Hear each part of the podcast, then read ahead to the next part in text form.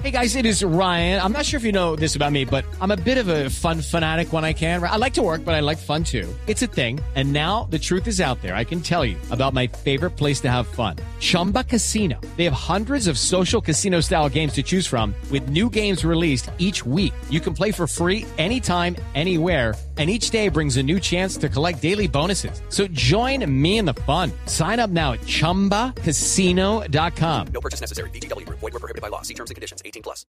Y seguimos en el Congreso de la República porque desde allí se busca que las elecciones para alcalde de Bogotá haya segunda vuelta precisamente para que se proponga esta iniciativa en las próximas elecciones para la capital del país. Simón Salazar.